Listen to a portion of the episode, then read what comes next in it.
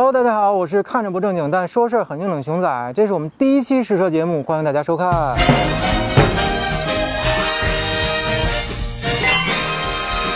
一汽丰田亚洲龙，这是丰田为了进一步抢占市场所复活的一款夹缝车型啊。目的呢，其实就是为了弥补凯美瑞和雷克萨斯 ES 中间的产品真空。那么对于像丰田和大众这样体量的品牌来说，多生孩子呢，明显是好打架的。但是为了凑数而生出来的孩子，它的销量其实我们是有目共睹的惨的啊。这点呢，大众其实已经用实际行动告诉我们了。而亚洲龙自上市之初呢，很多人对它的销量期待其实也并不是很高的啊。甚至我曾认为啊，能够维持亚洲龙火活着的，一定是混动版车型。但是万万没有想到啊，作为之前不被看好的燃油版亚洲龙，居然在一年的时间内交出了月均近八千台的销量成绩。即便混动版亚洲龙上市之后呢，依旧没有撼动燃油版车型的销量啊，反而是混动版的月均呢只有三四千台的销量成绩，并且至今啊，二零版的燃油车型依旧是今天的销售主力车型。这是为什么？难道不是非常的不可思议吗？所以熊仔我抱着极其好奇的心态啊，借来了一台二零一九款一汽丰田亚洲龙二点零 XLE 尊享版车型。我倒是要看看这台售价在二十二万四千八的二点零顶配版亚洲龙到底有什么过人之处，它到底凭什么？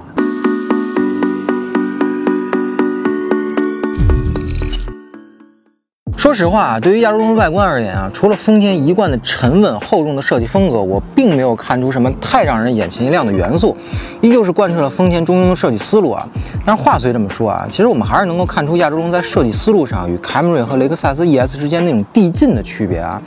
本质上呢，大家都是相对的中庸，但是凯美瑞你可以理解成设计师一直在压抑自己的设计风格，而雷克萨斯 ES 呢，它的设计风格就属于那种相对比较激进的中庸风格了啊。包括前脸的线条啊和光影的层次感啊，这些在 ES 身上你都可以轻松的解读出来。同时呢，作为车型或者品牌需要啊，设计师在外观设计上还必须要赋予 ES 应有的气场，而这些呢，在凯美瑞身上其实都是被压抑了的。而亚洲龙它的车身尺寸其实是和雷克萨斯 ES 是一样的，只是在高度和宽度上啊有几毫米量级的差距，所以在这个设计冗余度上啊，亚洲龙其实是更接近雷克萨斯 ES 的。那么这三台车呢，在设计思路方面啊，最大的区别就在于啊，亚洲龙有了凯美瑞所没有的气场，但同时呢，又没有 ES 前脸那么复杂的线条所营造出的阴影层次感，当然也没有 ES 那么激进啊。至少亚洲龙车头部分的阴影层次感并不是非常的复杂，但是车尾的层次感一下就高了很多啊！无论是光影营造出的层次感，还是灯组的造型啊，其实层次感都是非常清晰的。好了，那么到底亚洲龙好不好看，咱们就不予评价了。还是老规矩，或美或丑，咱们各位看官自行评价啊。那外观方面呢，其实我们不太想多说什么，但是还是稍微表扬一下丰田吧啊！LED 大灯全系标配啊，这在前几年的丰田车上是想都不要想的事儿啊。而我们这个顶配的亚洲龙呢，还有前后雷达和三百六十度环景影像，你这对于丰田来说那是非常难得的事儿啊。但是中配和盖板车型就没那么感人了，中配呢只有倒车影像没雷达，而盖板车型呢啥都没有。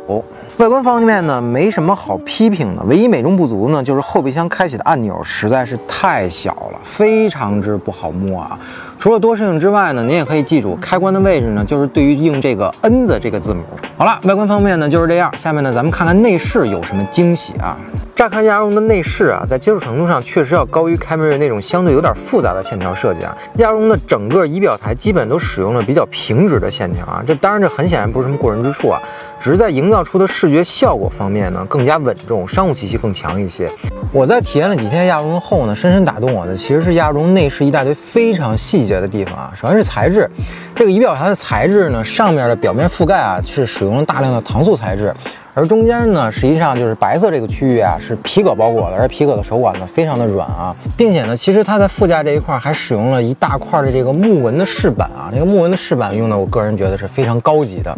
车门板呢，其实也一样，上面呢采用了搪塑的材质，然后中间这一块呢是塑料板，白色这个区域呢其实也是用皮质包裹的，手感还是非常不错的。车门顶框这一块，然后呢也是有一个木质的一个木纹饰板，这个木纹饰板呢看起来其实还是和之前副驾驶那块木纹饰板一样，看起来非常高级啊。可以说啊，亚洲龙并没有因为定位的问题而在材料上投机取巧啊，至少这台二零的顶配版车型是这样的。那，配置方面呢，顶配的亚龙其实还算是比较有诚意的。九英寸的大屏呢，这个时代确实也算不上寒酸啊。只是这个机械仪表呢，有点不那么体面了。不过倒也可以接受，毕竟还有个七英寸的行车电脑显示屏嘛。在这里说一个非常打动我的小细节啊，亚龙的仪表盘的显示信息啊是带有中文提示的，这个是非常细心的设计，而且大大提升了用户在使用过程中的便捷性啊。你这个就算一个表扬吧。但是中控屏呢，是我们需要批评的一个地方。首先呢，中控屏这个大量的保留这个物理按键啊，存在我个人还是非常欣慰和喜欢的。毕竟这个呃实体按键的便捷性和安全性要更高一些，当然这一点算表扬啊。但是九英寸中控屏就不那么乐观了，因为它的分辨率实在是不高，而环境影像的清晰度呢也很让人忧伤啊，这算一个遗憾吧。然后这台车是没有手机无线充电的，这算一个比较遗憾的一个点啊。但是呢，全车一共提供了五个 USB 的接口，所以呢还是拿线充吧。而安全配置和主动配置这一块啊，亚洲其实也非常良心啊，基本上该有的气囊啊什么的基本上都有了，而且是全系无差别的啊。这个主被动安全系统呢也比较全，但是我们必须要批评一下丰田啊，怎么就不能在舒适配置上稍微贴心一点呢？你顶配车型连个座椅加热都没有，方向盘加热更别想了，做美梦嘛，对吧？这副驾驶倒是有个老板键，但是呢，我宁愿拿这个老板键换一个座椅加热用的。空间方面啊，其实亚洲龙一大特点，承载我的身高是一米八四，然后呢不胖也不瘦，然后我在前排调整好座椅之后呢，我的头部大概还有五指的空间啊，然后这个座椅的坐垫儿呢，其实也是比较长的，对于腿部的支撑呢，其实也是起到一个非常好的一个作用，座椅呢坐着非常的舒服，比较宽大。所以整体的效果还是非常不错的。座椅呢，其实也是一个电动座椅，这一点其实还是比较良心的啊，并没有那么的不体面。而我们前排座椅没有动的情况下，坐到后排空间啊，其实在后排它的空间也是非常的充足的。你看我的膝部其实还是有一拳的距离的，头部呢其实还是有一个大概四指一个头部空间。后排的坐垫就显得稍微有一点点短了，但是后排的座椅呢其实还是挺舒服的。但是这里我们必须要说一下啊，就是轴距并不是亚洲龙的强项。两米八七的轴距呢，其实无论是比这个金牛座还是比君越啊，都比不过。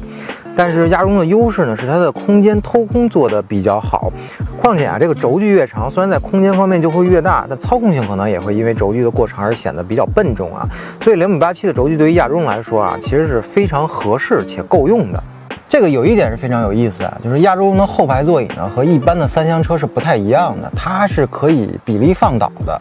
然后呢，这个开启的方式啊也很有意思，它它和一般的这个两厢车的开启方式还不太一样。一般两厢车开启方式呢，就是你在这个座椅这块有一个拉手，然后你一拉呢，其实就可以在车内完成这个比例放倒的一个过程。但是亚洲龙的座椅是你要跑到后备箱去拉那个一边一个小揪揪，拉哪边放哪边。然后这个放倒之后啊，其实你可以得到一个相对来说比较纵深比较深的一个后备箱储物空间啊。但是呢，它的这个后备箱储物空间虽然座椅可以比例放倒啊，但是它的整个这个进深，其实在座椅挡板这一块其实会有一个缩紧。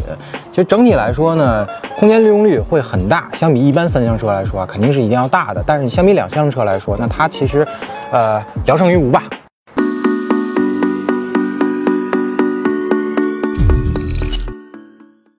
亚洲龙采用的是一台不同于雷克萨斯 ES 的2.0升自然吸气四缸发动机啊，变速箱呢匹配的是一台可以模拟时速的 CVT 箱子，那178马力、210扭矩的动力参数呢，其实也是略高于2.0的 ES 一丢丢的啊。那对于一台一吨六的车来说啊，看到这个账面数据，你肯定觉得完了，这车绝对肉的要死，没法开。但是呢，动力这一块儿啊，其实才是我开始慢慢理解为什么。2.0版亚洲龙销量那么好的其中一个惊喜点啊，首先啊，对于这个动力来说啊，什么推背感啊、加速力度啊，你这些想都别想了。提速呢，确实不是亚洲龙的强项啊，甚至说啊，在正常不较劲的起步状态下，亚洲龙的提速能力呢，都不如一台 1.4T 的车啊，你这是事实。但是啊，亚洲龙的起步呢，确实不肉。而且呢，这是一台开起来非常轻盈的车，一点没有因为动力弱而显得特别的笨重啊。首先，这已经是非常高的评价了啊。其次，造成这种动力与实际体验不符的原因啊，是因为这台 CVT 实在是太给力了。丰田对于这台 CVT 的调教呢，非常下心思啊，因为它的响应速度实在是太快了。虽然动力不足啊，但是变速箱的响应速度呢，其实是间接的弥补了这部分的缺陷的。再有呢，就是为什么我们说亚洲龙起步的时候其实不肉啊？这是因为这台 CVT 的结构与普通 CVT 的结构还不太一样。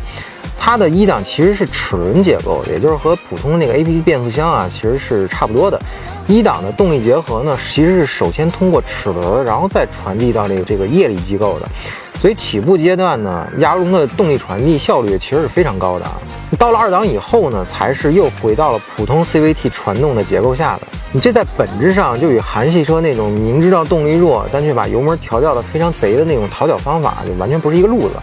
其次呢，就是亚洲龙提供这个行驶质感也是非常高的，减震系统呢对于大小的震动的过滤非常之柔啊。虽然不是双层玻璃，但是静谧性呢做的也还算是不错啊。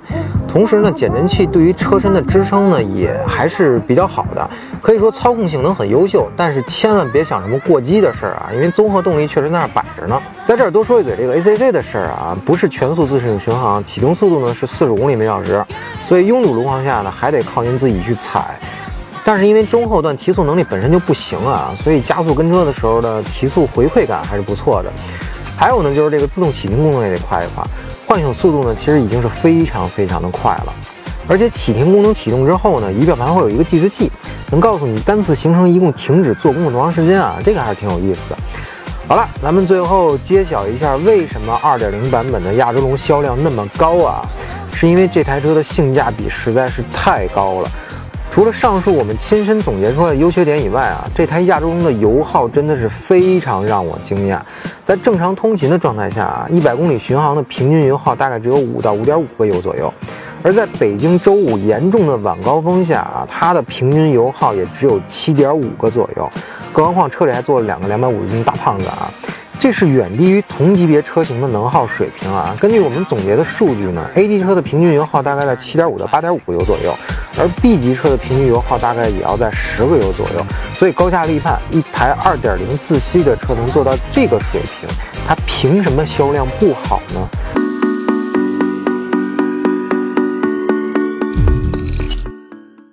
总结一下啊，鸭绒的外观好不好看，加不加分，这个您自己琢磨。内饰细节呢，绝对是挑不出大毛病的。配置呢，也还 OK，除了一些舒适配置功能的一些欠缺啊。整车提供的这个行驶质感呢，也是非常优秀的，油耗呢更是非常惊喜。最重要的是啊，二点零盖板的亚洲龙和顶配的亚洲龙差价只有两万五啊，配置差异呢也没有天差地别。对于消费者来说呢，其实这是一个比较利好的消息。而亚洲龙与凯美瑞之间，它其实还是有一定溢价的，大概在一万五左右。但是这个溢价对于丰田车来说啊，已经是非常良心了。您想想大众，再想想雷克萨斯，所以说一台性价比如此之高的二点零版的亚洲龙，它的销量能不好吗？竞争力能不强吗？好了，那么最后还是广告环节啊，欢迎大家一键三连、点赞加关注支持我们。如果您对亚洲龙还有什么疑问，欢迎在评论区中与我们互动。